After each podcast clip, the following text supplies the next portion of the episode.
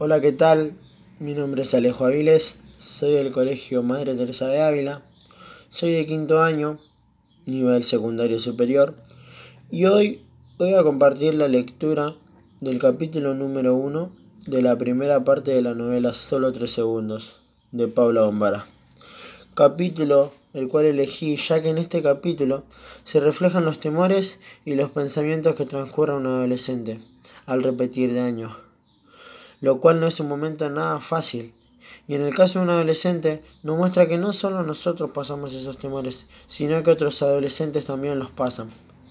También, en el caso de que un padre llegue a leer la novela solo tres segundos, en el capítulo 1 les muestra qué es lo que piensan esos adolescentes, qué es lo que piensan sus hijos, qué es lo que están pasando en ese momento.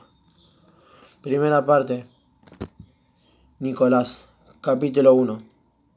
Afuera brilla el sol, sol de febrero. Febrero en la ciudad de Buenos Aires. Nicolás está rindiendo un examen. Si lo aprueba, se queda en su colegio, el Carlos Pellegrini, el colegio que comparte con su hermana Sol. Si lo reprueba, debe cursar el quinto año en otro lado. Lo reprueba. A la salida del aula, sentado en el suelo frente a la puerta, su amigo Rodrigo lo espera ansioso. Y le pregunta a Rodrigo, Tres, le dice Nicolás. Silencio. Nicolás no va a llorar. ¿Acaso es un nene? Pero que tiene ganas, tiene ganas. ¿Qué pasará ahora? ¿Cómo será la escena familiar? Puede imaginar muchas versiones de las mismas caras de sus padres. Las manos recorriendo los rostros, desde la frente hasta las mandíbulas. Su padre rascándose la barba o revolviéndose el pelo su madre cayendo en la silla o dándole la espalda para prepararse un té. También puede imaginar su propia actitud, ya sin defensas, vencido sobre sus codos, plegado sobre la mesa, el rostro cerrado, sintiendo el roce de la madera en la frente. Expulsado. ¿Me acompañás a casa? le pregunta Nicolás a Rodrigo. Vamos, le dice Rodrigo. Nicolás no va a llorar. ¿Acaso es un nene?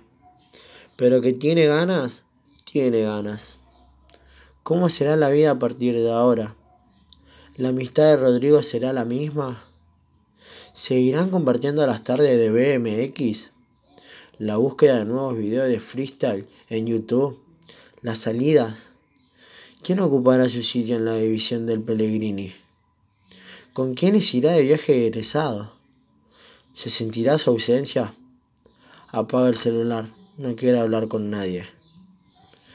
Mira las baldosas y toca las paredes. Los ruidos de la calle, la angostura de la vereda y las caras de otros chicos del colegio son los mismos de siempre. Levanta la vista al cielo, cruzado de cables, y de nubes le sopla el flequillo. El aire viene bien, el sol también. No es para tanto. Respira hondo y cruza de vereda. ¿Vamos caminando? le pregunta Rodrigo Nicolás. ¿Estás en pedo? Son como 40 cuadras, le dice Nicolás. Y dale, no tenemos nada que hacer, le responde Rodrigo. Y Nicolás responde, bueno, vení, doblemos acá, vamos a ese local de CDs que quiero mostrarte le dice Rodrigo. Nicolás no va a llorar, no con un amigo así. O tal vez sí, con un amigo así. Se acomoda la mochila, apura el paso, las lágrimas aprietan en sus ojos y pujan por abandonarlo. Hay bronca y decepción. No es un nene, pero tal vez llore.